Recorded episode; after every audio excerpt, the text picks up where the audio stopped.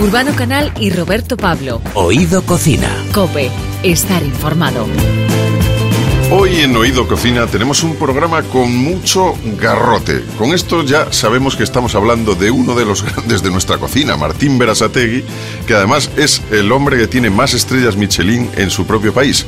Diez, nada menos. Bueno, y además también otra estrella, estrella del flamenco, de la fusión, Antonio Carmona, que viene a decirnos pues que Tama vuelve, vamos a volver a Quetamar, y que Tamar no se puede hacer sin un buen puchero gitano. Él nos va a decir cómo se hace, cuáles son los ingredientes. ¿Qué tomar? Nos va a decir también Josécho que es un crack en la cocina, el ganador de Masterchef Junior.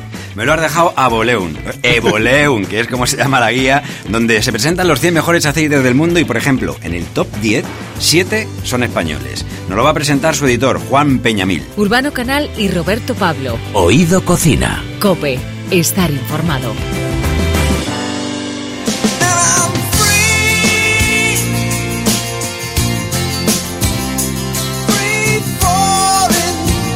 Para hacer cocina de creación hay que estropear muchos platos antes. El viaje es largo y hay que saber sortear los sinsabores para llegar al sabor redondo y rotundo de un gran plato. Para ello hay que tener un carisma especial y una ambición a prueba de bombas. También es fundamental saber rodearse bien, por supuesto, de un gran equipo, pero también de estrellas. Y no nos referimos a estrellas Michelin, aunque también las tiene, exactamente 10. Es el chef español con más distinciones de la guía Michelin. Pero para estrellas, las mujeres que le han rodeado durante toda su vida, de las que presume cada vez que hemos tenido ocasión de escuchar. eh, Su madre, su tía, su mujer, su hija, son los grandes ingredientes de una cocina magistral que maneja nuestro invitado a golpe de garrote. Martín Berasategui, bienvenido. Aquí estamos, muchas gracias. Bueno, y lo primero, enhorabuena. Sí, En- Enhorabuena, eh, que sabemos que hace poco habéis estado de celebración. eso es. Siempre está bien celebrar, porque habéis conseguido muchísimas cosas, entre ellas la primera estrella Michelin otorgada a un bodegón, el bodegón Alejandro, una casa de comidas familiar que coges en 1981, ya ha llovido un poquito desde aquella, y en el 86 obtienes esa primera estrella. ¿Qué queda en tus restaurantes actuales de ese bodegón Alejandro y de la cocina que tú has mamado desde que eras pequeño? Hombre, pues que queda absolutamente todo. Quedan, pues que, que aquello fue, fue mi universidad, porque yo nací en, aquel, en aquella casa popular de comidas y yo no hacía vida en casa como hacéis vosotros o como hace mi hija o mi yerno. y, y nosotros cuando salíamos pues de la escuela pues hacías las trastadas y luego el, el sitio donde ibas no era casa, sino a casa solamente ibas a dormir, eh, ibas al bodegón y aquel bodegón pues tenías pues bajabas unas escaleras y a la izquierda tenías un comedor para los clientes del restaurante y al fondo tenías la cocina de carbón que dependiendo de cuánto carbón echaban pues alcanzaba hasta 340 grados y luego pues aquello tenía pues esa parrilla de carbón que solía estar mi difunto padre allí y luego pues de las escaleras a la derecha ahí estaba un comedor para los amigos de mis padres y y bueno, aquello era increíble. En una mesa tenías poetas vascos, en otra mesa tenías carniceros, en otra mesa tenías taxistas, en otra mesa. Y luego cuando te aburrías de una mesa te ibas a la otra y eras, te sentías como el hijo de todos. Oye, eh, eh, sí, sí, perdona, perdona. Y que cada uno te contaba su vida, su, su, su lección de vida y su lección de profesión y su lección de amigo y su lección de todo. Y de niño pues te vas haciendo corteza, pues por- porque cuando eres niño tienes mucha amiga y poca corteza. Y esa corteza la fui haciendo allí y, y luego pues en la- aquellos ruidos primeros que, que yo oí, eh, no solamente en- en- en- no solamente en la cocina, sino en mi vida pues fue ahí, co- cocinaban cuencos de barro cocido grandes para asar cosas y cuando abrían las puertas del horno pues oías a las aves, carnes pe- y pescados cantar eh, y habían pues pues estas estas carnes y estas aves pues habían perdido el exceso de grasa y la piel estaba crujiente y ese momento era pues, era casi casi un espectáculo para un pequeño monaguillo como era yo Era magia, magia pura, ¿no? Sí, y bueno, yo, sí, al final, eh, esos son mis principios y queda todo, esas formas y esas maneras que tenían mis padres. Esas eh, siempre estaban contentos, siempre eh, no faltaba nunca una sonrisa ni y nunca había una mirada mala o gesto y a la vez a la vez eran gente con una mano firme y trabajadora. Eso es lo que llevo yo y es lo que me ha servido para, para estar hoy aquí con vosotros en esta maravillosa entrevista. Pero y luego pues pues de cocina pues aquellos son mis principios, son son mis primeras letras del abecedario del aprendiz de cocinero, que 44 años más tarde sigo siendo igual de aprendiz de cocinero que entonces o más. y bueno, y, he sido pues, pues un entusiasta, un, un, trabajador como nadie se puede imaginar y, bueno, eh, estoy viviendo un sueño. Soy el cocinero del mundo que en su país tiene más estrellas Michelin y, el que más diamantes de habla hispana del mundo y dos años seguidos mejor restaurante del mundo votado por los clientes, no se puede pedir nada más. Mm. Y, y bueno, no sé, un, disfrutón por naturaleza y alguien...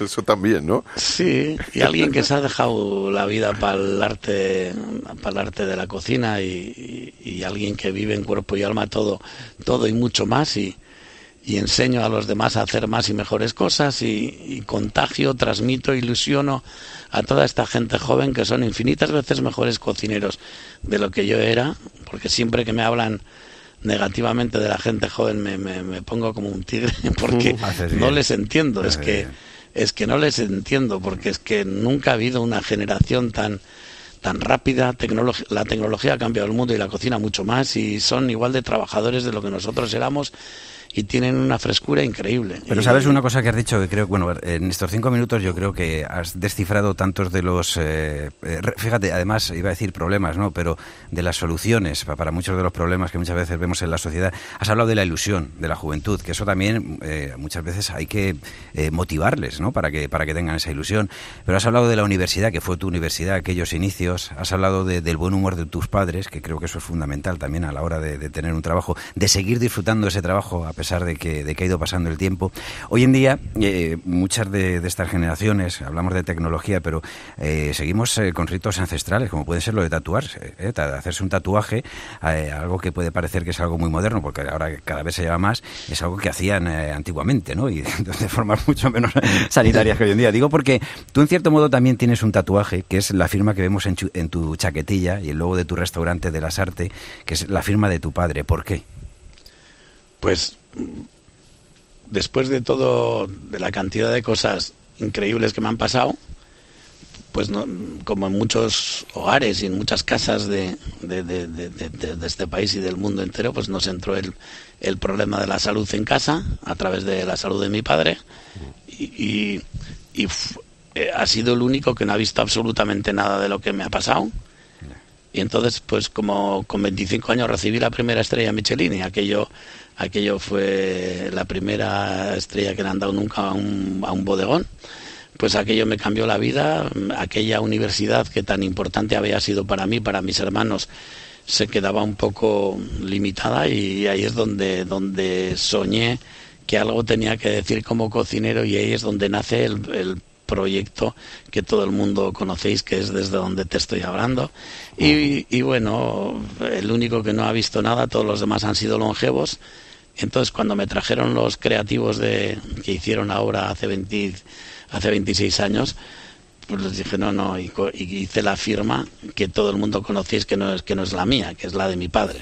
Entonces hice esa firma y dije, va, él, él firmaba con las dos, en las dos tres las, les hacía un ocho tumbado y me pareció que el ocho tumbado escondía su firma y bueno, yo crucé esas dos T's que se convierte la firma de mi padre en mía en, homenaje a él. Entonces, todos los restaurantes que tengo por el mundo, todos tienen o todas o algunas letras de la firma de mi padre en homenaje a él, que es el único que no ha visto que no ha visto nada de lo que me ha pasado, pero que seguro que está con muchísima fuerza ayudando. Hombre, eso seguro que parte de ese éxito le pertenece a él y, así debería, debería quedar y, así lo reflejas tú efectivamente. Entonces afirmas esas M's, esas B's y ese garrote, ¿no? Porque eso, vamos a ver cómo defines tú, tú mismo, tu filosofía. Lo que hago es intentar eso, superarme día a día, tener raza y tener garrote. ¿Qué es esto del garrote para, para Martín Berasategui? Pues, para mí, pues, pues para mí garrote es garra, es en, es energía, es pureza, es todo, es, es actitud, que es la clave de la vida. Y, y bueno, es, eso, es- eso salió hace muchísimos años. Yo con, con 15 años, eh, mi madre y mi tía se sentaron y me dijeron, si quieres ser aprendiz de cocina, eh, mañana a las 8 de la mañana vienes con nosotras hasta las 12 o 12 y media de la noche que se, que se acaba. Y tuve el atrevimiento a los 6 años de eso, sentarles en la misma mesa y de jubilarlas. Y, y le- Y no te dieron garrote, ¿no? no, no, sabes, es que el garrote viene de esa, de esa, de esa sentada que tuve en la mesa, que les dije, yo tengo garrote para llevar esto con, con fuerza, y, y- pero ya habéis trabajado como una leona y una tigresa, y no os preocupéis que no tengo ni miedo, ni pereza, ni vergüenza de que, el- de que vamos a hacer un bodegón con, con garrote. Qué bueno. Oye, ¿quiénes son tus referentes a la hora de cocinar? A la hora de No, cocinar... porque tú eres referente para todo el mundo, pero seguro que también tienes, ¿no? Alguno. Primero, tú- os voy a ser sincero, yo tuve la suerte de tener los padres y la tía que tuve. Y, y luego hay una persona que ha sido clave en, en el escaparate que yo he tenido, ha sido la familia Arbelaiz. Y la familia Arbelaiz, te digo todos los hermanos y todas las hermanas, es la el soberano de por. Hilario, ¿no? Hilario, sí, Hilario ha sido mi espejo, mi, mi mejor amigo en la cocina, mi todo. Y es, es alguien al que no tengo ni, ni facilidad para expresarte lo que siento con esa persona y con ese restaurante que es el Subera de Oyarzun y, y las cosas son así. Él viene de unos padres, eh, el padre mm, le falla un poco la salud, él, él entra y, sus hermanas y sus hermanos y él es el hermano mayor y es mucho más que un grandísimo cocinero, como cocinero es único, como amigo es irrepetible y es grande entre los grandes y ha sido el espejo en el que yo me siempre me he fijado, el que me ha cargado más las pilas, el que más confianza ha tenido en mí y luego pues decirte que también he tenido la suerte de que cuando yo con 15 años empecé como, como aprendí de cocina, pues fíjate en la que estaban liando, pues es- estos que creyeron en el éxito del trabajo en equipo, que es la generación de la nueva cocina vasca, los Carlos Arguiñano, Juan María Arzac, Pedro Subijana y tantos y tantos y tantos que, que han sido, luego unos saltaban del barco, otros subían como Hilaria Arbelait, que es más joven que ellos. Y bueno, he, te- he tenido una suerte increíble. Hilaria ha sido una referen- más que una referencia y luego pues Carlos Arguiñano es alguien al que le tengo una admiración fuera de lo normal. Es un hombre que, que, que tiene, tiene un don innato para, para ser al- de las mejores personas del mundo que te puedas echar, echar en, delante. 30 años seguidos eh, entrando en todas las casas de habla hispana enseñando y, y haciéndoles perder esa timidez que tienen mucha gente que piensa que no tienen mano para, para cocinar y desde que Carlos existe pues en las casas se cocina muchísimo mejor y se sonríe muchísimo más. Yo me atrevería Y- a decir, fíjate, que este programa, Oído Cocina, por lo menos por mi parte, tiene mucho que ver con haber conocido eh, especialmente toda la exposición que hace Carlos Arguiñano en, eh, en cada uno de los programas. O sea, yo soy de los que me atrajo la, la cocina a partir de que, de que empecé a verle y dije, jolín, aparte lo que haya tratado, pues como todos en nuestra casa, con nuestras madres y tal, pero dije, es que esto puede ser algo más que divertido, ¿no? O sea, puede ser un- algo educativo. y En fin, mira, vamos a escuchar de hecho a Carlos Arguiñano. El ama de casa en Euskadi se ha manejado entre 15 y 25 recetas. Mi madre, ¿qué sabía hacer? Joder, pues sabía sopa de pescado, sopa de cocido, macarrones, almóndigas, carne co- con pimientos, pollo asado, ensalada mixta, ensaladilla rusa, croquetas. Me dices, pero al final llegas a 20 recetas y dices, "Y, pero más no me hacía mi madre. Luego lentejas, garbanzos, porrusalda. En el año 75, cuando empecé en la cocina, eh, había más cocineras que cocineros. Luego vinieron estos que eran cocineros de otro planeta. Un poco afeminados. Eh, no, estos eran extraterrestres. Joder, de yo les veía y yo decía, hostia, ¿esto qué es? Y, y estos fueron los que me animaron a elegir esta profesión que es súper bonita y que me ha hecho súper feliz durante 40 años. Ahí lo llevas. Fíjate, o sea, esa- esas conversaciones con Arguiñano, ¿qué, qué sale de ahí? Que cuando os juntáis los dos, que, que, bueno, aparte Bueno, de con momentos de, también y- de risa, sí, me imagino, pues tiene que haber, pues eso, saldrán conversaciones de- y- e ideas magníficas. Eh, no te puedes imaginar qué, qué calidad de gente es esta. Eh, son gente que han sido sin discusión los mejores genios de todos los tiempos en la cocina, son gente que ha hecho historia y que son artistas que se han superado a sí mismos. Y yo creo que, que mm, seguramente no estaría yo hoy aquí si no hubiese tenido la suerte de tener est- estos, estos padres y estos amigos que tengo, que por encima de todo son grandes amigos que tienen sabiduría técnica y buen gusto y que me dejan boquiabierto en cada cosa que les voy a hacer. Pues venga, de boquiabierto vamos a, a un bocadillo. Sí, eso es, es una cosa que nos gusta preguntar a todos los grandes chefs, porque sabemos que, que, que os gusta un buen bocadillo. A ti, cuando te preparas un bocadillo, ¿cuál es? A, a mí. Sí.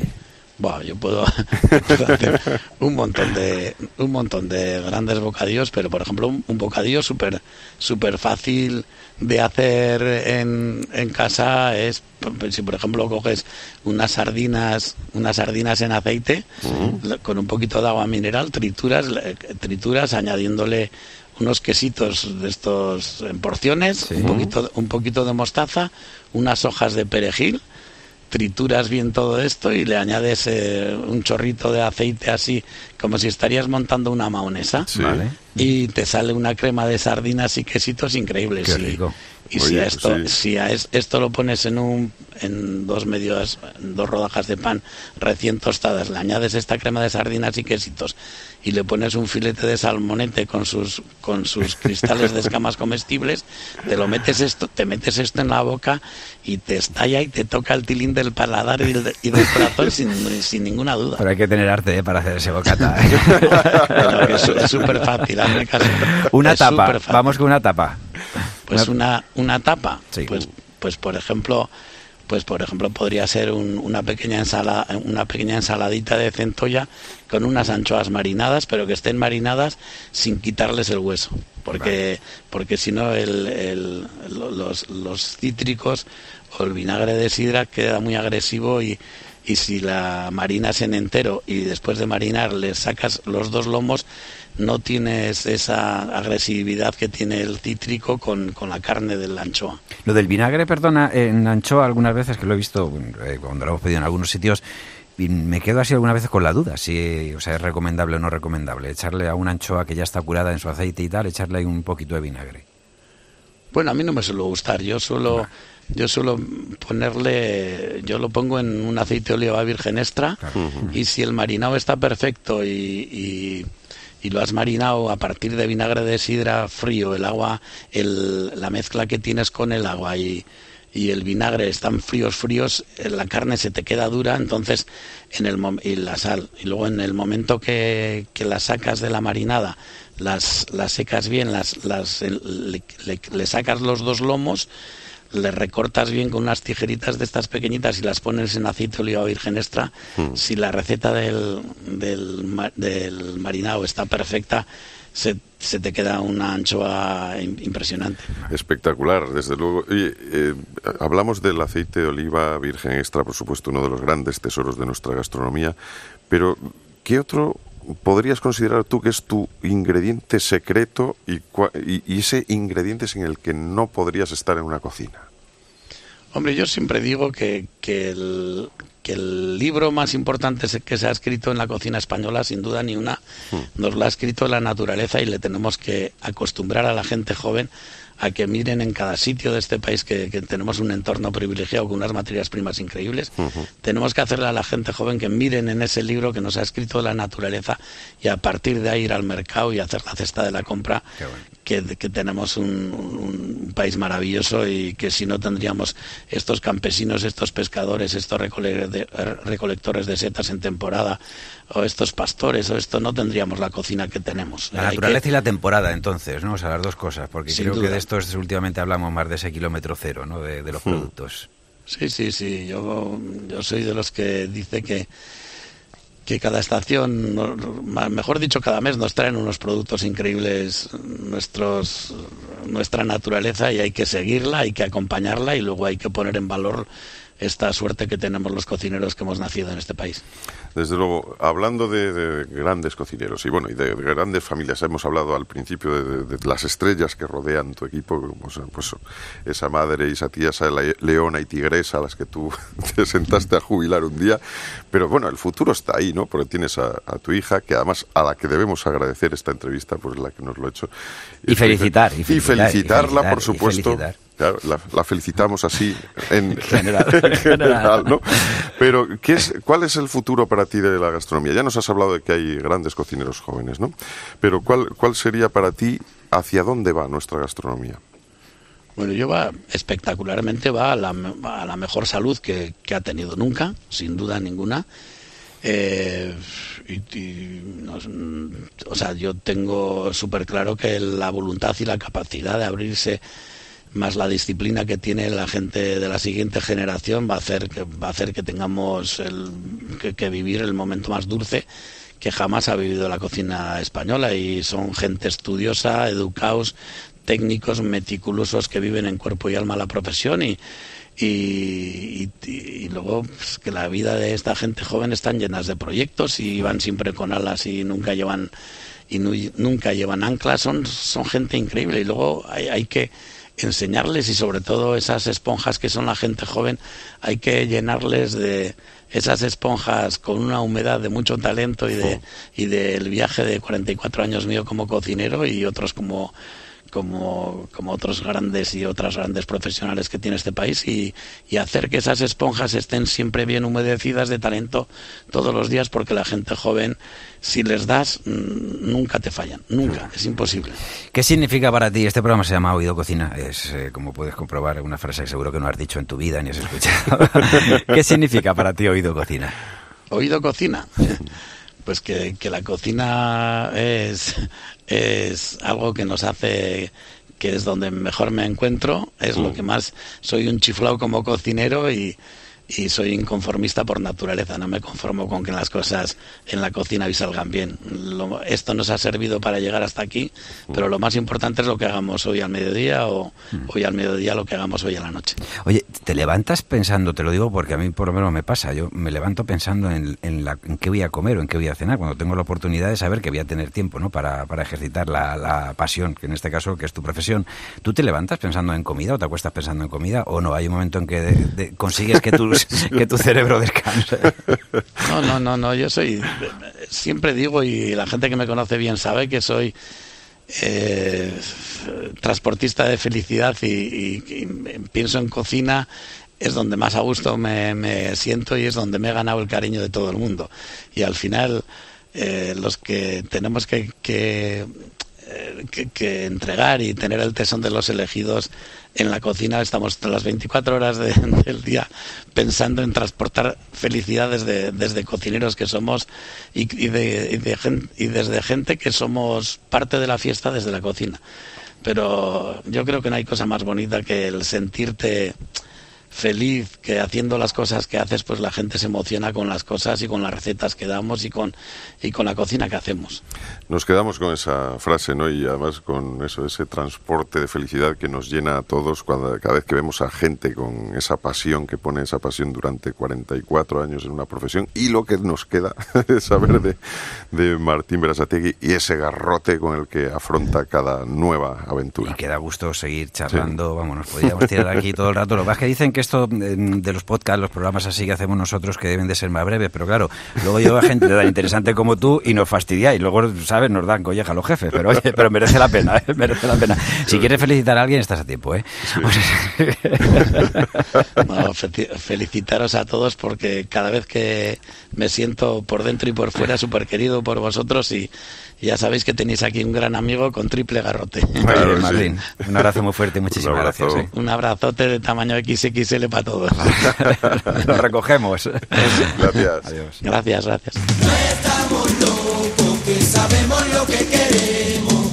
Vive la vida, igual que si fuera un sueño, pero... Urbano Canal y Roberto Pablo. Oído Cocina. Cope, estar informado. Y buscaré, oye, pero buscaré Hace 14 años, uno de los grupos más innovadores que ha habido en nuestro país decidió que paraba. Cada uno de sus componentes iniciaban caminos por separado. Estamos hablando de Ketama, los hermanos Carmona, que tanto habían hecho por el flamenco fusión en nuestro país, pues habían decidido que habían llegado al fin del de la carrera. A la meta estaba ya. Sí, señor Urbano, hace unos meses en rueda de prensa, sin embargo, nos comunicaron que volvían y muchos nos dimos cuenta que para nosotros nunca se habían ido porque han seguido formando parte del paisaje sonoro de nuestro país.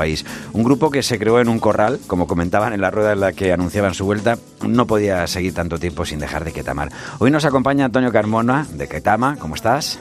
Estoy bien, bien, bien. con mucho trabajo, con mucho curro y ensayo, promoción, con show, preparando todo, pero cansado, pero, pero contento. Vale. De aquí a Ketama supuso un cambio profundo en la concepción del flamenco que había en nuestro país. Tuvisteis el valor de mostrar que la música es innovación y cambio. Con el paso del tiempo, ¿cómo recordáis aquel momento? Tú sabes lo que pasa, que los, los discos de Ketama prácticamente son intemporales, porque nos adelantamos a nuestra música, empezamos a meter bajos, baterías, cuando nadie creía que se podía meter eso en el flamenco, ¿no? En- de Despeñaperros para abajo nos llamaban herejes, ¿no? Nos decían de todo y currábamos más de Despeñaperros para arriba. Yo creo que lo que me mantiene y lo que mantiene ahora mismo y lo que la vuelta de, de Ketama, yo creo que ha sido siempre lo que, lo que, lo que hemos llevado a bandera, yo creo que ha sido la inquietud. Nosotros hemos sido siempre un buen cromo, ¿no? De, de, de intercambio, ¿no? Yo tengo este cromo, pues mira, yo, nosotros yo creo que somos un buen cromo. Mm, Tú nos sueltas por Brasil y te aseguro que algo interesante hacemos. Nos sueltas por África y te aseguro que también lo hacemos. Será la inquietud o será la información que, que mi padre a través de los viajes suyos eh, por todo América y por todos los sitios pues iba recopilando cosas, música y, y desde pequeño siempre hemos, echado- hemos escuchado mucha música muy diferente. De aquí a Ketama supuso un cambio profundo en la concepción del flamenco que había en nuestro país. Tuvisteis el valor de demostrar que la música es innovación y cambio. ¿eh? Tú lo decías antes, ¿no? Lo de Despeñaperros con el paso del tiempo. Eh, ¿Cómo recordáis eh, aquel tiempo? O sea, porque si es verdad que desde un lado a lo mejor se os daba un poco de caña, que luego yo creo que todo el mundo al final os hizo la pleitesía, pero, o sea, la mayoría de la gente a los que nos gustaba la música, o sea, lo que nos entró en vena fue de repente aire fresco. Sí, la pena empezó todo en, Inglaterra, nos dieron una, un- en una revista, se llama New Musical Express, y estuvimos número uno ahí por delante de muchos artistas, muchos músicos. Empezamos a hacer giras por ahí con Mario Pacheco, Nuevos Medios, que tenía ahí la, la compañía justo ahí enfrente. Eh, fueron unos comienzos eh, súper duros, ¿no? Donde por la mañana teníamos para desayunar, pero luego por la noche teníamos que buscar sitios para, para tocar, porque si no, no, cenábamos. Em, todo ese proceso ha sido para que, para que, para que nuestra música quede ahí para, para siempre. Nosotros, lo que te digo, no somos músicos muy inquietos, eh, los cuales llevamos el flamenco, el flamenco, eh, el flamenco es un abanico ahora mismo. Tú te vas aquí a Pan, a Pan Bendito ahora y hay raperos flamencos que no veas cómo, cómo, cómo los hacen, ¿no? Está el rock que hace Pata Negra o que hacen el, eh, muchos grupos sevillanos y tal. Ahora mismo yo creo que se está abriendo eh, la misma Rosalía, ¿no? Que fíjate lo que está haciendo, que es capaz de hacer un número uno eh, con, con, con un, con un ritmo de soleá por bulería, ¿no?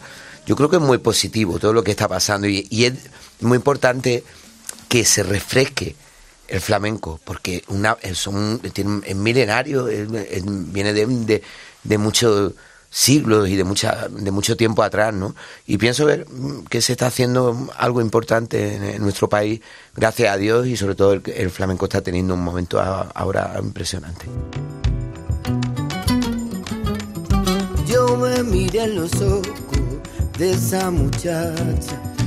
En la nueva edición de, de Aquí a Ketama, además de los clásicos, hay cuatro temas especiales, como Loco de Amor.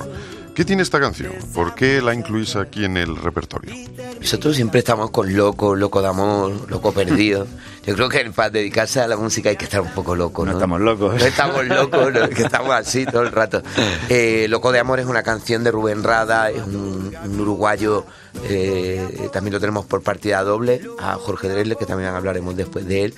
Y este hombre me parece que es un, un- un genio, me parecía como un tema súper bonito para lanzar el primer, eh, el primer single, ¿no? Mucha relación con él, es un tipo que toca candombe, toca tambores, igual que yo. Yo soy cajonero, yo tengo casi 50, 60 discos hechos de flamenco y me llamó mucho la, la- atención de que él era percusionista y compositor y arreglista y cantante como yo, ¿no? Así que un tema precioso, loco, eh, amor. Yo tenía un primo en Getafe que se tuvo que marchar, se tuvo que ir a Alicante sin poderlo remediar. Y la otra sorpresa del disco que lo has comentado, la colaboración de Jorge Dressler en Vente para Madrid, que le viene ni que al pelo porque sí que se vino para Madrid hace tiempo. Además creo que fue Sabina el que le dijo, tío, ¿por qué no te vienes para España y tal? Porque él era médico, ¿eh? Claro, era médico y yo y digo, joder, tío, macho, es un fiera. Venía de los tres Grammys, que venía de América, de todo. Se agarró, estuvo un rato, dejó la maleta y se vino a grabar al estudio. Terminó la letra del taxi, que me lo dijo, dice, que no he tenido tiempo. Y joder, macho, qué bonita versión hace. Cómo, cómo habla de Ketama, cómo habla de, de- de Madrid, cómo habla de, de que, coño, que yo soy también, aunque yo nací muy lejos, eh, eh, yo me siento madrileño, ¿no? De hecho no sé si la habéis llevado de rumba, por lavapiés. Hemos estado bastante de rumba, hemos escrito muchos discos anteriores con él y, y es un tío que ha estado muchas veces de rumba tocando y sobre todo rumba nosotros le decimos a tocar y a, y a- a tocar, tocar y tocar, ¿no? Y tomarte un par de chupitos y, y disfrutar de la noche, ¿no? Claro. Vamos a salir de rumba, pero antes vamos a alimentarnos un poco. A ti, Antonio, ¿qué te gusta comer? Bueno, yo, eh, hay veces, yo creo que va por épocas, ¿no? Me gusta mucho la verdura, las alcachofas, me gustan mucho los tomates. Hay un sitio muy bueno aquí que se llama Florendo Mezaín, que, que es uno de los sitios donde puedes comer, comerte una lechuga viva, que la agarran y la tienen un- tienen un- un- una cosa que tienen que la, que la tienen con agua pum, y te la y te la comes en el momento, ¿no? Y luego de ahí paso a los potajes flamencos de mi madre, ¿sabes? Eh, pues no sé, hoy hemos comido, eh, hoy, hoy que hemos comido, hemos comido un mero con patatas, con, eh, con habichuelas, un plato caliente de, de, de cuchara, ¿no? ¿Hay alguno que sean cocinillas de vosotros tres? ¿Qué va? Nosotros hemos, hemos estado muy mal acostumbrados. Mi madre siempre nos ha guisado, nos ha... Yo no soy nada cocinilla, no. Pero tu madre tiene pinta de que guisa bien, ¿a que sí?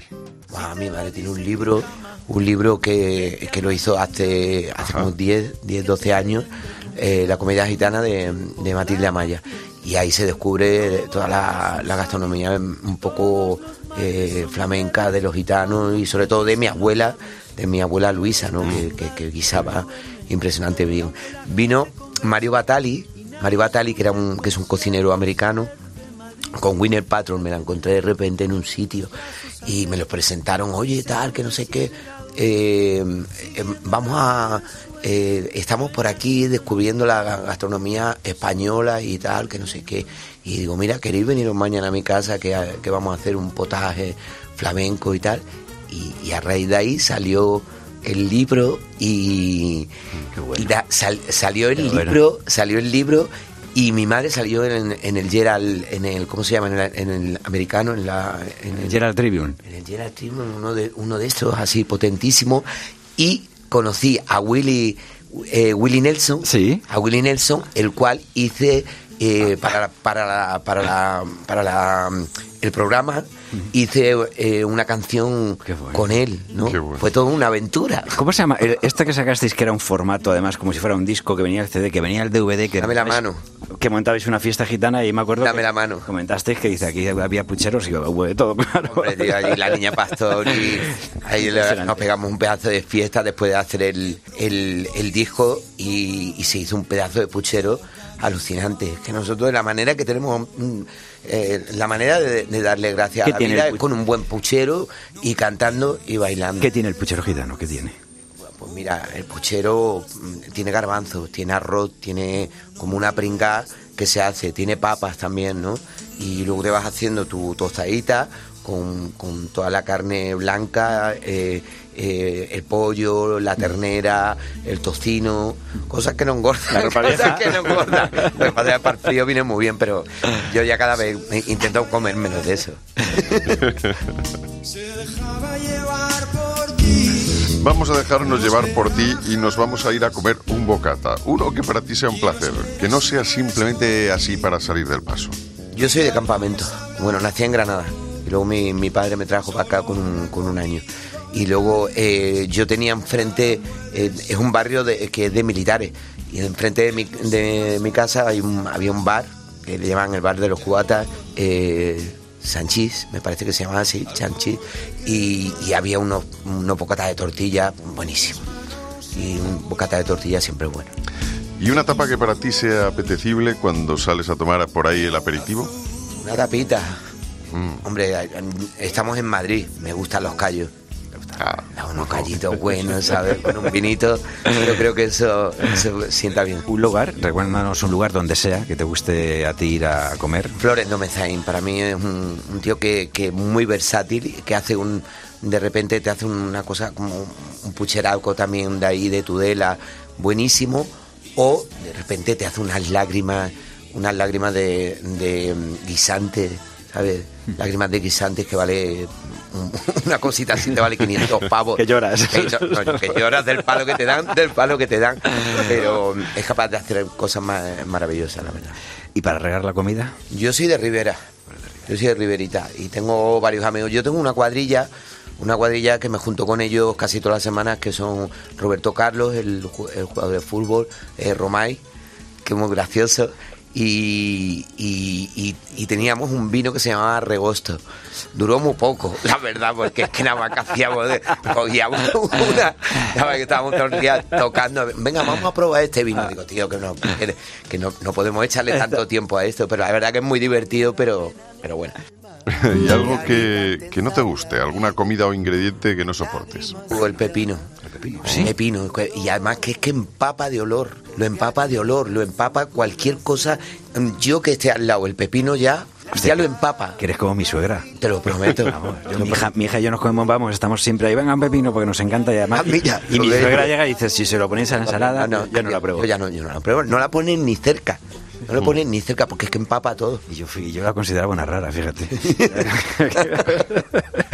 Oye, si le tuviéramos que poner un sabor a Ketama, ¿a qué piensas tú que sabría? Yo creo que sabe a, a manteca, ¿no? A manteca colorada. Manteca colorada como andaluza, ¿no? Como, como color, ¿no? Yo, no sé, yo creo que nosotros hemos puesto color al flamenco, ¿no? Y también le hemos quitado alguna arruga al flamenco, ¿no? Yo creo que sería como la manteca colorada de Andalucía. Hombre, total. Y un poco de hierba buena también. Para ir acabando el postre, ¿lo respetáis o tenéis tan lleno el estómago con los pucheros que ya no entra nada más? Arroz con leche que lo hace mi madre buenísimo. Bueno, pues eh, de verdad que te agradecemos un montón que hoy hayas estado, como decimos, has sido el, embajador de aquí a Ketama, de esta gira, de este reencuentro de, de los hermanos Carmona, de Juan, de Josemi y de Antonio que ha estado hoy con nosotros, que además es una gira que estaba comentándolo antes, que va a ser larguita. Yo ya tengo aquí unas cuantas eh, fechas, que, que muchísimas gracias, Antonio. Muchas gracias a ti, lo siento que no hayan estado Juan y Josemi, pero bueno, Mucha ha sido un mierda, placer. mucha mierda la gira. Muchísimas Un gracias. abrazo. Urbano Canal y Roberto Pablo. Oído Cocina. Cope, estar informado. Oh, negro tiene gitana y no la cambió por nada. Cuando mueve su cadera con esa forma de andar. Para para loco me tiene sus besos y ya yo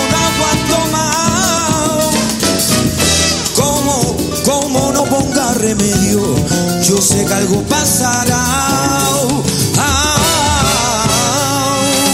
Bueno, hoy estamos con un crack. Eh, le vimos disfrutar en la cocina, hacer amigos y pasárselo muy bien con sus compañeros.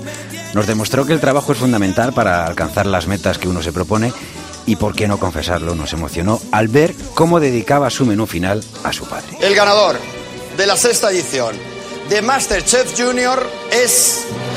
Ah, ¡José Hecho! Muchas gracias. Muy bien, ¿eh? ¡Madre mía, el!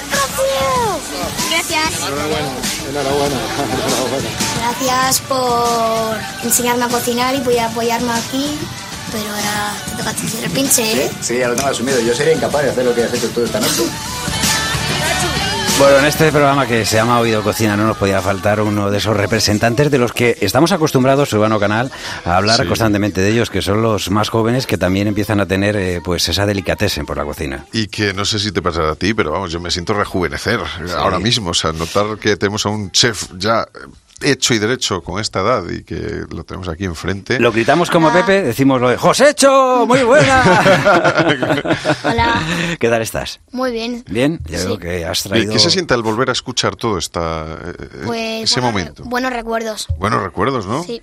Bueno, lo primero, enhorabuena, ¿eh? Ah, muchas gracias. Porque seguimos eh, cada capítulo y lo que estaba diciendo Urbano, o sea, hubo mucho esfuerzo, creatividad y sobre todo compañerismo, que eso es Sí. eh, una lección que habéis dado muchas veces también a los más mayores, que alguna vez ves el Masterchef de los más mayores y están ahí que se... Y Sí, vosotros fuisteis bastante con- compañeros. Con el ¿eh? codito. Con el codito. ¿Cuál fue el plato que hiciste con el que ganaste? Pues hice tres. Hice en ceviche de carabineros y percebes, merluza asada a baja, a baja temperatura con, con reducción de aceitunas, esferificación de ajo negro y coral de, de fumete pescado. Anda, fíjate, eh, todavía se acuerda, lo cual quiere decir que, Que lo tiene bien vamos, aprendido. lo tiene bien aprendido. Y oye, esa, esa merluza creo que tiene una historia detrás, ¿no? ¿De dónde salió esa Pues- la inspiración para esa receta? Pues que hice el pla- que hice merluza para, para el casting. Ajá. Este merluza para el casting. Oye, ¿y sabes la cantidad de veces que te va a cos- Bueno, a partir de ahora, cada vez que haya una reunión familiar, ya te digo yo Sí. que te van a decir que quieren. cocine, que- sí. O sea, ese va a ser el menú de tu casa, ¿eh? Sí. el menú de los Pérez. El menú diario. el menú diario.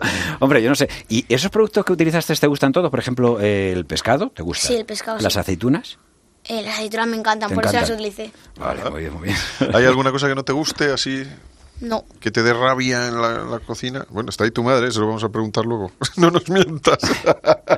Ah, bueno, las judías, Las judías. no me. ¿Pero qué judías? ¿Las verdes, las pintas, las cuales no te gustan? Las verdes y las blancas, las- todas, todas las judías. Las judías, o sea, las, las judías en general Las no te judías gustan. no me gustan, no. Bueno, pues nada, ya te ofreceré yo aquí eh, los eh, consejos de mi hija, que mi hija, es, sin embargo, es una enamorada de las judías verdes, fíjate. Pues a mí no me gustan nada. ¿No? ¿Pero por qué? O sea, el sabor, la textura. No, no sé, no sé por qué, pero no me gustan.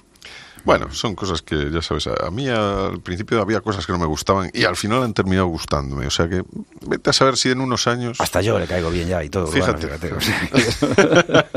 Oye, sabemos que cocinabas desde hace un par de años, pero ¿cómo era el día a día de Masterchef para, para haber aprendido tanto? ¿Os daban clases allí? Sí, alguna clase nos daban entre, entre medias de cada programa. ¿Y qué os enseñaban? Pues cosas, por ejemplo, tú dabas una clase, te daba una clase y eso te podía caer o no te podía caer, como un examen. Hemos visto que eres un valiente en la cocina. ¿no? Eh, ¿Tú qué es lo que has aprendido durante estos meses ahí en Masterchef? Eh, que hay que arriesgar para... Sí, hay que arriesgar para poder ganar. Sí, y Sí. tú lo conseguiste claramente, Pues ¿no? sí. O sea, y no te daba miedo a veces echarte ahí tan eh, para adelante y decir, voy a hacer esto. No tuviste un momento de decir, es que esto no me sale, pero. Y tuviste que echarle narices ahí para. ¿Sí? Sí, alguna vez con el brazo gitano veía que eso, cuando lo enrollábamos, eso no salía, no salía y al final tuvimos que, que buscar una, una solución. bueno, pero, pero salió. al Sí, salió. Claro, Tú eso. fíjate, yo No rico, pero salió. No, no rico, pero... y luego teníais que probar todos los platos que hacíais. Sí. Sí. ¿Y hubo alguno de los que tú hiciste que después de probarlo, te dio, aparte del brazo gitano que dijiste, creo que, que algún ingrediente se me ha ido de las manos? Pues, a ver. Pues probé la. mm, el frosting que hicimos para la tarta de zanahoria y. Estaba grumoso, uf, estaba fatal. Es que vocabulario utiliza, ¿eh? Además. claro, claro. Es que, que tú no sepas, ¿no? Quiere decir No, no, es- lo que estamos aprendiendo. Hoy nos estás dando a nosotros clases de, de- de lo que aprendiste tú en Manchester. Nosotros hemos venido a aprender, En efectivamente. el Manchester Junior. En el Manchester Junior, ahí.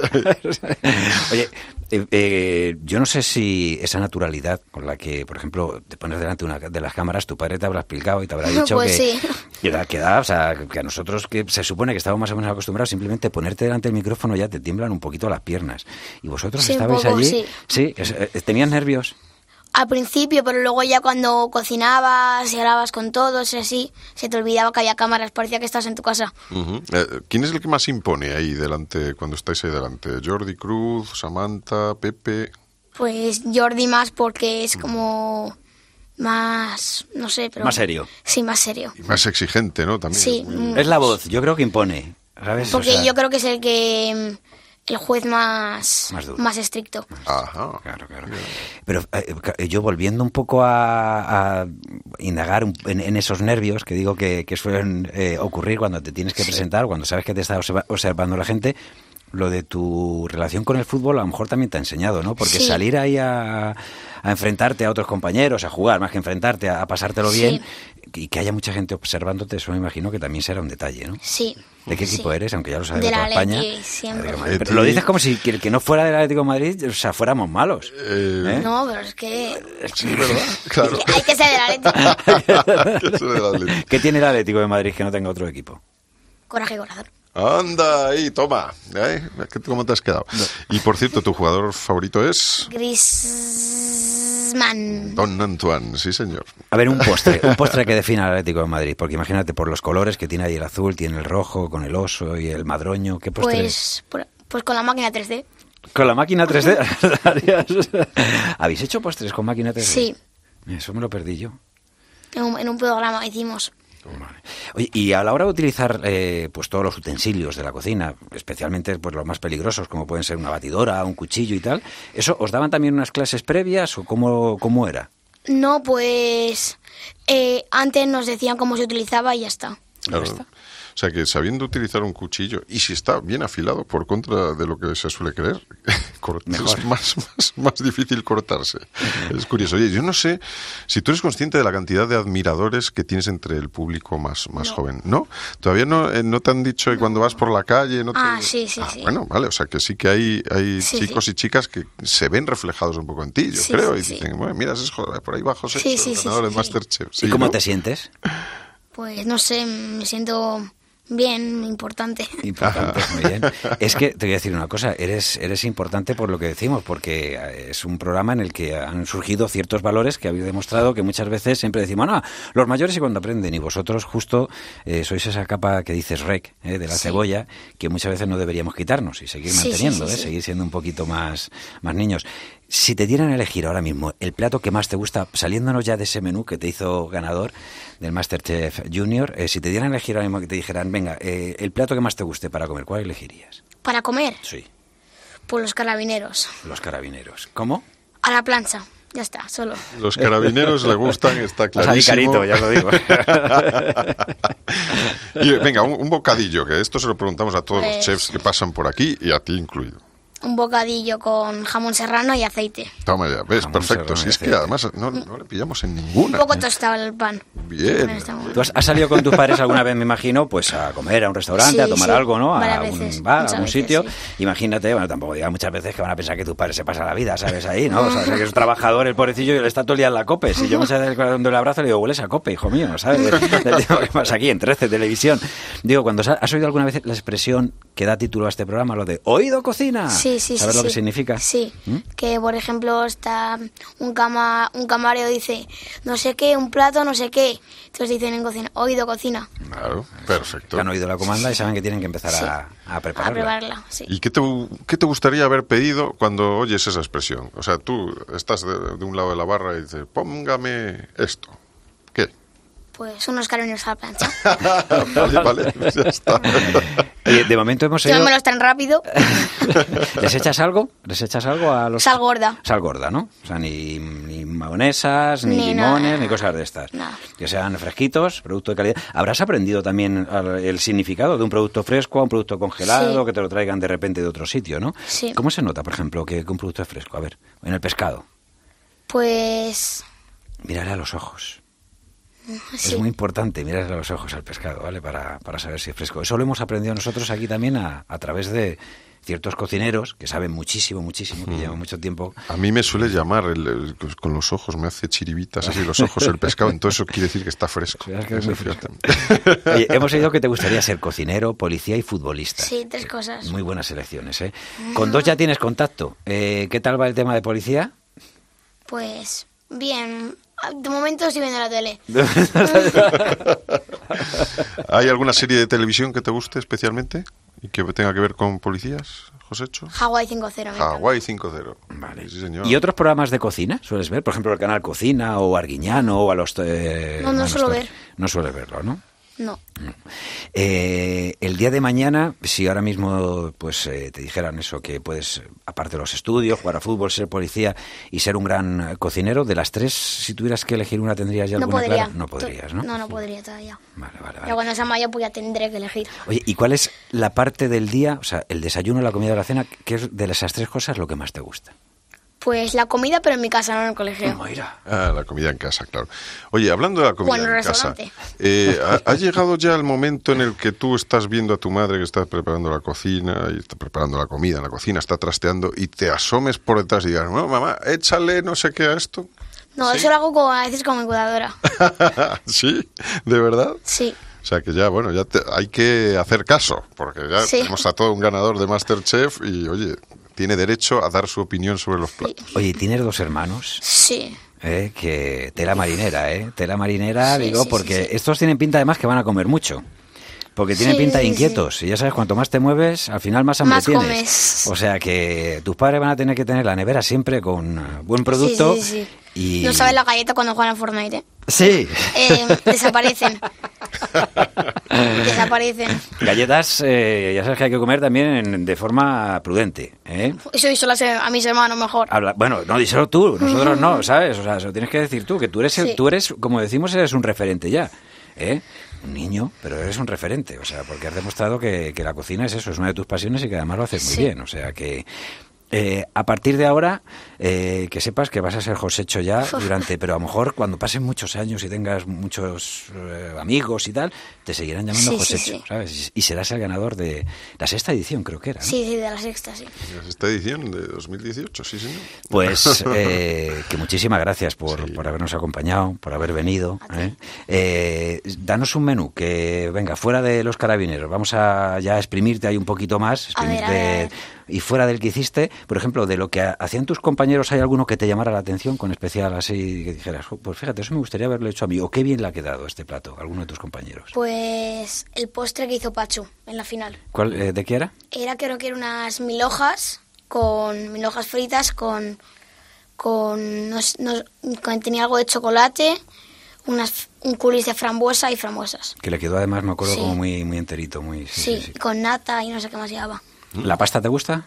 La pasta, Sí, el arroz y todo esto te encanta, ¿no? Fíjate que además eh, estamos viendo que hay deportividad, porque está reconociendo que le gustaba el postre de, de- de su compañero en la final, que era competidor también, Pacho. O sea que, oye, enhorabuena, enhorabuena y que, que sepas que queremos y te deseamos que sigas amando la gastronomía y la buena cocina durante muchos años y que tengamos ocasión de nosotros verlo aquí y entrevistarte muchas más veces. Gracias. Y, ¿Vale? y- y- y te vamos a dejar también un reto pendiente. Y es que un día te invitaremos a comer Urbano y yo en Oído Cocina. ¿Qué? Vale, ¿Qué te venga, va. Sí, así que mola más. ¿Eso te gusta más? ¿Vale? Sí. En algún sitio especial, eh, como vives en Madrid, pues será en algún sitio Sí. de Madrid, ¿vale? Pero un día, pues eh, con el consentimiento de tus padres y la compañía de tus padres. Sí, sí, sí, ¿eh? sí, encantado. A tus hermanos a lo mejor los dejamos No, en algún sí, sitio, sí, ¿eh? Con tus- mis abuelos. ¿Ve? Pues no sabemos dónde los colocamos, que, que estén bien, ¿sabes? O sea, que... Estén bien seguros. ¿sabes? Pero- Muchas gracias, Josécho, ¿eh? Un besazo. De nada. Urbano Canal y Roberto Pablo. Oído Cocina. Cope, estar informado.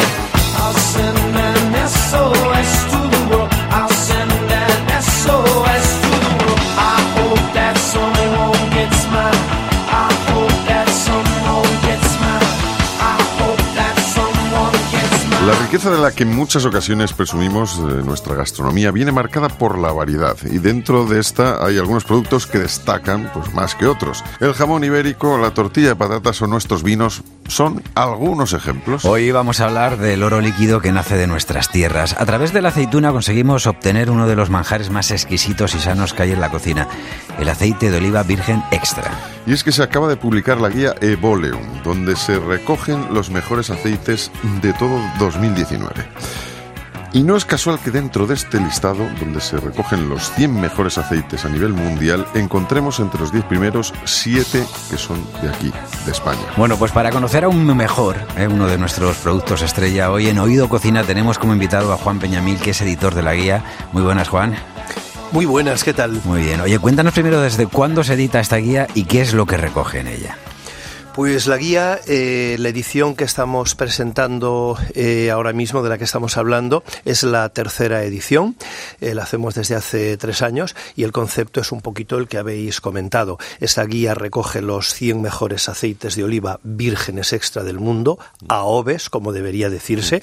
Es bueno que empleemos el término AOVE, que lo empleemos masivamente, porque en España somos líderes absolutos, no solo en cantidad, como se venía diciendo eh, de toda la vida, sino que ahora mismo, objetivamente, podemos decir, yo vengo de, de Milán, eh, comentaba hace un momentito ayer de un evento muy importante que se celebra allí, y podemos decir objetivamente, con datos encima de la mesa, que España es líder absoluta y total en eh, calidad a nivel cualitativo, en packaging, en branding, hacemos unos aceites maravillosos. Entonces yo, ese tipo, esa terminología eh, que en los vinos, por ejemplo, es eh, se utiliza muy bien, que prácticamente todos los consumidores, los foodies, los amantes de la gastronomía utilizan una serie de términos.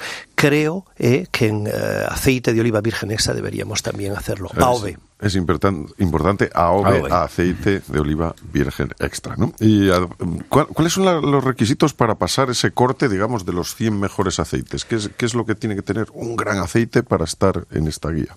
Comento primero un poquito el criterio nuestro de la guía y luego eh, hacemos como una, una eh, visión un poquito más amplia de lo que es un, un buen virgen extra. Eh, el concurso Evolium, que es el mismo nombre que la guía, eh, se puede presentar cualquier productor del mundo que tiene que ser productor, no tiene que ser únicamente envasador. ¿eh? Eh, vamos a recogemos toda la trazabilidad del producto. Tienes que ser productor, tienes que tener un mínimo, que eso es muy importante también, si no el consumidor diría, eh, va a pedir un aceite que luego aparece en la guía y resulta no que no tiene producción. Exigimos un mínimo de 2.500 litros. A esta edición se han presentado 17 países diferentes. Mm, y eh, como decíais muy bien, casi el 60, no, casi no, el 67% de los aceites de los 10 mejores vírgenes extra del mundo, habiéndose presentado 17 países, son españoles. Con lo cual, estamos hablando de algo que es muy serio y que- realmente tenemos que poner en valor, porque es muy, muy, muy importante. Mm, Hoy día, eh, eh, el aceite de oliva eh, virgen extra en nuestro país, tanto la cooperativa, que tenemos un número de cooperativas muy significativo, de las 2.200, 2.300 empresas eh, que hay en el sector, podíamos, eh, eh, de ellas 1.700 fábricas de aceite, yo creo que más o menos la mitad son cooperativas. Estamos hablando de un número más importante. También quiero poner eso en valor, que la cooperativa, que siempre decíamos, bueno, fabricaban aceite para los socios. No, las cooperativas, el nivel tecnológico y el nivel profesio- el, eh, profesional que tienen es espectacular. De hecho, entre de, de esos 67 aceites españoles que aparecen en nuestra guía, bueno, no, no tengo el número exacto de cooperativa, pero posiblemente eh, eh, haya mm, 20 o 20 y tantas co- aceites de cooperativas entre los 100 mejores del mundo. Es Lo un que- dato importante. ¿eh? Sí, Claro, lo que nos está demostrando de ese nivel cualitativo que se ha alcanzado eh, en la elaboración y, y también en, en- en el aspecto formal que también deberíamos destacarlo. Cuando vamos a cualquier establecimiento, a cualquier tiendecita temática de Virgen Extra, es muy bonito también ver cómo ha cambiado el packaging del producto, qué packaging O sea, Vamos que- a ir- que vamos a ir ahí. en presentación también, Claro. que eso es importante. Vamos a ir poco a poco por eso, porque de todo te vamos a preguntar. Entonces, eh, eh, la calidad final, ¿de qué depende? ¿De la aceituna, del proceso de elaboración? Pues o sea, mira, ¿qué hace la- que un aceite sea al final, pues, eh, que, que adquiera un podium? Parece mentira lo que voy a decir, pero me apetece decir este tipo de cosas. Columela, que fue un ingeniero agrónomo de hace un montón de siglos y que tiene tratados de agronomía, decía hace un montón de siglos qué hay que hacer para elaborar un buen aceite. Elaborar un buen aceite es un protocolo sencillísimo. No quiero minimizar, ¿eh? ni quiero simplificar, por favor. Es, es el, el- el esfuerzo que están haciendo los productores. Pero quiero decir, el proceso es, tienes que recolectar el fruto en el periodo en el que el, en el, el que se llama de embero, cuando la aceituna está comenzando a cambiar de verde. Entonces, tú tienes que tener un profesional que te dice, en esta finca, lo mismo, una finca es el 12 de octubre y eh, en, la, en la finca un poquito más allá, que es de otra variedad, que la pluviometría, que una serie de factores, el tipo de plantación, puede haber olivar tradicional, intensivo, superintensivo, es decir, no nos metamos ahí, pero tú tienes que recolectar la aceituna en el periodo óptimo de recolección. ¿Cómo se llama ese experto? ¿Quién está pendiente? Bueno, eh, el aiólogo, oleólogo, tiene muchísimos nombres. Es que eso también es muy bonito. Otro día podíamos hablar de eso. Es, es tan rico este sector, es tan rico de verdad, ¿eh? incluso semánticamente, que, que quedaría para, para, simplemente para un programa eso que estamos hablando. Pero tú tienes que recolectar la aceituna en el periodo óptimo, que es ese, el, el, el de ¿eh? por, por simplificar un poquito. Vale. Automáticamente esa aceituna la tienes que llevar lo antes posible a la a la fábrica. De hecho, todos los aceites de autor, los aceites de cosecha temprana, ¿eh? que por eso se denominan, por esto que estamos hablando ahora mismo, los grandes vírgenes extra, automáticamente se recolecta el fruto se mete en unos cajones sin dañarlo en absoluto, se lleva a la fábrica lo antes posible y lo que se hace es que en la fábrica, las fábricas, por eso somos vanguardia en España, se han sobredimensionado tecnológicamente para que ese fruto cuando llega pasa a la parte que se llama de patio de la fábrica, se limpia, se lava y automáticamente entra en lo que es la fábrica. ¿eh? Y ahí es cuando ya se moltura. Entonces, automáticamente se fabrica, se moltura e inmediatamente pasa a unos depósitos maravillosos de acero inoxidable que tú estás llenando el depósito y como son depósitos muy grandes la mayoría de ellos, el, el, el aceite está entrando de e- espectacular con una calidad. Es el zumo de un fruto esto es muy importante es el zumo de un fruto.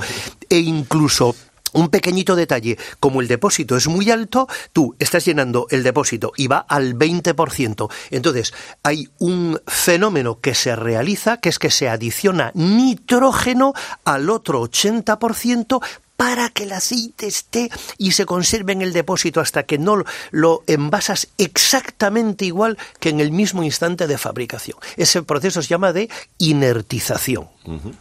O sea que hemos hecho la recolecta, eso efectivamente que es importante, es muy importante también cómo se ha modernizado la- el proceso de, de fabricación del aceite.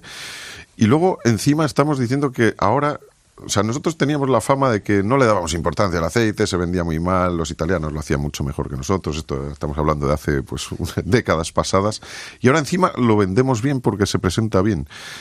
¿Cómo se ha invertido en esto? ¿Cómo se ha producido este, este cambio? Pues por, por varios factores diferentes desde mi punto de vista. Los datos objetivos son los siguientes. En este momento, España, esta campaña va a producir 1.500.000 toneladas de aceite de oliva. 1.500.000 toneladas. Del 1.500.000 toneladas, eh, eh, efectivamente los italianos siguen viniendo y compran una cantidad importante y la envasan como... Con, eso es perfectamente legal, con marca eh, de ellos. Lo que no es legal es que ellos envasen y que no. El aceite italiano tiene que poner Made in Italy en la contraetiqueta. Ellos pueden envasar como cualquier otro país, compran el aceite a granel en España, un aceite maravilloso, y lo envasan. Eso es perfectamente legal con su propia, con su propia marca. ¿Qué ha ocurrido en España para, en un plazo de tiempo no demasiado largo, haber alcanzado ese nivel cualitativo? Bueno, pues muchos factores diferentes. Uno de ellos, lo hemos comentado hace un momentito, el nivel tecnológico que tienen las fábricas de aceite en España no las tiene ningún país del mundo. En España se han realizado unas inversiones en tecnología tremendas. Los profesionales, los coach, los consultores que tenemos son los mejores del mundo.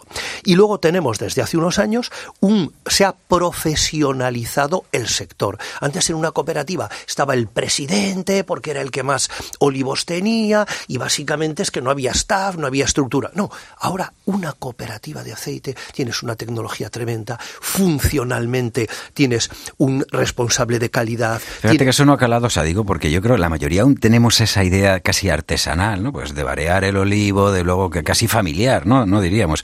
Y lo que tú nos estás diciendo es que no, que eso es una idea, una idea que seguramente que en algunos sitios se hagan así, pero no ya para cuando hay una industrialización o cuando se van a hacer al final, pues miles de garrafas que al final vamos a poder consumir y que vamos a poder eh, disfrutar. Eh, Has dicho en algún ahora según estábamos hablando, has dicho aceite de oliva, aceite de oliva. Pero claro, estamos di- diferenciando entre aceite de oliva y aceite de oliva virgen extra. ¿Cuál es esa diferencia? Bueno, en, en el, me voy a leer, si os parece bien, Sí, eh, sí. porque además me parece Vas muy... a demostrar que sabes leer tu propia guía, que eso está muy bien. Cachis en la mar, que al final el, el- el único que, o de los pocos que no la leo soy yo, de- del sector. En- hay una, dentro de los artículos en la guía aparecen como 20 artículos al principio y luego ya va la ficha de cada uno de los vírgenes extra. Luego, si queréis, comentamos un poquito. Pero uno de estos artículos es muy bonito, es muy pedagógico. Se- la guía es en castellano y en inglés, toda la edición. Entonces se llama Olictionari, diccionario leícola. Y entonces aquí lo que hacemos son los 50 términos que creemos que debe conocer todo mundo, que tienen que ver con el sector, los definimos. Por no entrar en consideraciones técnicas, el primero precisa- precisamente es aceite de oliva virgen extra, y dice zumo natural de la aceituna. Zumo natural de la aceituna. Esto es muy importante. ¿eh? Extraído exclusivamente por procedimientos físicos que deben cumplir unos parámetros físico-químicos y reunir esto es muy importante, lo último, y reunir unas características organolépticas absolutamente intachables. En otras definiciones dice irreprochables, intachables. Luego viene el virgen, que voy, que dice, es, es lo mismo, dice, y puede presentar leves defectos organolépticos de baja intensidad. Diferencia entre virgen extra y virgen. Claro, o sea, el extra quiere decir que eso, que está en la perfección. Un zumo de aceituna. Es muy simplista lo que voy a decir y por favor me pido disculpas. Es muy simplista. A mí no me gusta recurrir a tópicos porque hay que hablar siempre con seriedad y con criterio de las cosas. Sería un virgen extra, un zumo de de perdón, de um, eh, naranja recién exprimido y un y un aceite de oliva que hay que refinarlo, refinarlo, pues sería un zumo, digamos, industrial. Eh, Esto con toda la De ibérico a, a serrano. o sea, es- Correcto. O sea, con toda la salvedad que, eh, re- repito, no me gusta Que sí, que sí, eh, hacer cosas tan simples. ¿no? Mejor, lo entendemos así, así yo creo que es mucho más fácil Mucho que, que lo entendamos. Dentro de esta guía decíamos 10 10 primeros, hay 7 españoles. O sea, dentro de los 10 primeros, en el, en el top 10 estamos 7. ¿Qué, ¿Qué los hace especiales y de dónde, qué tienen en común estos 7 aceites para ti? Bueno, pues eh, en común, en común tienen una cosa, la ultracalidad. Eso es lo que tienen en común. En España tenemos catalogadas 262 variedades de aceituna. En Italia tienen catalogadas 600 y pico variedades de aceituna. Bien es cierto que la picual, que es la variedad española más conocida y autóctona de Jaén, eh, la picual en Marto se le llama marteña. Bien, dentro de esas se- eh, hay eh, algunas que son que tienen dos acepciones diferentes, pero son 200 y pico. Entonces, estos aceites que tenemos aquí, por ejemplo, el primero es un italiano, Monini, bien, una variedad coratina, pero luego tenemos Rincón de la Subbética, el segundo del mundo, cuidado, y el primero, segundo, tercero tienen la misma puntuación, 96 puntos sobre 100, con lo cual el jurado ha tenido que hilar Muy fino. extraordinariamente fino para decir, este es el primero, este es el segundo, ha habido que catar, volver a catar, volver, eso es para determinar, ¿no? Sí. Segundo, por ejemplo, Rincón de la Subbética, un aceite de cooperativa de Priego de Córdoba, espectacular. Variedad hojiblanca, bueno, claro, es, es una variedad. Eh, oro bailén de, de Jaén. Eso lo hemos probado aquí. Estuvimos, Oro Bailén ha sido, Claro, lo hemos probado claro, veces. Eh, ha estado hace poco José Galvez José aquí en Cope, mi amigo, y me lo dijo. Y dice, "Jo, me voy a, a Madrid que va a hacer una entrevista. Sí, me lo, me lo comentó. Va- va- vamos luego que hemos traído hoy, eh, siempre lo que hacemos como decía al principio, eh, pues llevamos uno del top 100 eh, aleatoriamente, ¿no? Entonces, hoy hemos traído, por ejemplo, Maeva Toro, que es un aceite de Granada, eh, que es hojiblanca, arbequina y picual. Entonces, cada uno tiene su particularidad. Son aceites elaborados extraordinariamente que siguen ese protocolo que hemos comentado de una forma increíble y que lo bueno que tiene que conocer el consumidor, que es maravilloso, por favor, que compre todo mundo aceite de oliva virgen Sí. extra, por favor. Sí, sí, lo que tiene que conocer es esa riqueza varietal que tenemos, que hace que este producto sea, para mí, que siempre lo mismo es un claim que no sé si eh, es el producto uno de los productos más saludables del mundo, la aceite de oliva virgen extra, y para mí y para nosotros en nuestra editorial de especialidad siempre decimos que para nosotros es como la gran revolución gastronómica del siglo XX. Pero fíjate, cuando hablamos, por ejemplo, de la dieta mediterránea, yo creo que si hubiera que poner una marca, si hubiera un escudo, sería el aceite de oliva. O sea, es, es- es el que tendríamos. Sí, es la- el común, efectivamente, a todos estos países de- de- de la- del Mediterráneo, de la ribera. Estamos hablando con Juan Peñamil, que es editor eh, de, de la guía, que nos está demostrando pues que tenemos un producto, un oro líquido que es especial, ese AOVE. Eh, dice Carlos Graco, uno de los grandes chefs italianos, milanés, donde has estado tú hace poco, que el aceite de oliva virgen extra es eterno. ¿Cuáles son los tiempos de este oro líquido? Eh, no sé si se parece al vino, tiene un tiempo de bodega. Una vez que recogida la aceituna, eh, recolectada, eh, se elabora el aceite. ¿Cuánto tiempo nos puede aguantar en la despensa? Si, no sé si hay un momento que se pone rancio. Eh, Carlo Craco, que vengo de Milán, que un dos estrellas Michelin que hace Masterchef y que prologa nuestra guía, es el, quien prologa esta tercera edición de la guía, eh, tiene mucha razón en eso que dice. Eh, eh, empleo una metáfora aquí, cuando habla de esto que estamos, a lo que has aludido. El aceite de oliva virgen extra eh, tiene es eh, al contrario que el vino, al contrario que el vino, eh, en la etiqueta ahora mismo estamos hablando de un periodo de consumo óptimo óptimo, óptimo quiere decir que conserva sus propiedades organolépticas de dos años, dos años. A partir de ahí se puede consumir perfectamente, pero, es decir, y para frituras y para tal, sin ningún problema.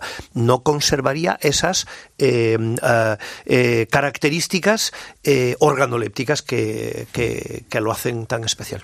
Yo creo que lo, lo suyo es, ya que tenemos aceite aquí, tenemos unos un vaso opaco, o sea, un poquito opaco para que esto se hace. Bueno, ahora nos explicas por qué tú, o sea, yo lo sé porque me lo han enseñado en otras ocasiones, pero quiero que nos expliques cómo se hace una cata de aceite y qué hay que detectar, qué tenemos que probar ahí, qué tenemos que sacar. No se le echa casera, ¿no? O sea, aquí no mejor que no, mejor que no.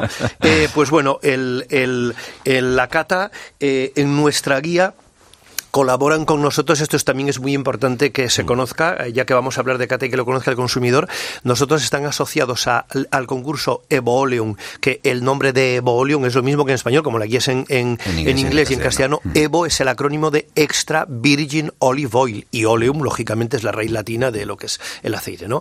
Entonces, eh, colaboran con nosotros los, los 24 mejores catadores del mundo, ¿eh? procedentes de 13 países diferentes. ¿eh? Vienen a Córdoba y en cuatro jornadas realizamos la cata de esos 700. Es una cata ciega absolutamente. Hay un notario presente en todo momento. Todas las botellas están tapadas absolutamente y lacradas hasta arriba. Lo único que se ve es la parte de arriba con la que mm. se deposita. No se ve absolutamente nada. El notario cambia las claves tres veces, con lo cual ni los propios organizadores del concurso saben lo que se está catando. Saben que se está catando a Z21 2, AV213. Nadie lo sabe. que no hay trampa ni cartón. No, no, es muy... En nuestro concurso el rigor es total y hay un notario. Es más, una vez que ya se deciden los 100, lo que se hace es que el 10%, el notario aleatoriamente saca esos 10 y se va a comprobar de los 10 aleatoriamente que saca si efectivamente tienen los 2.500 litros de esa muestra que han presentado y se extrae una muestra, se lleva al mismo laboratorio que nos da servicio y se comprueba que sea la misma muestra.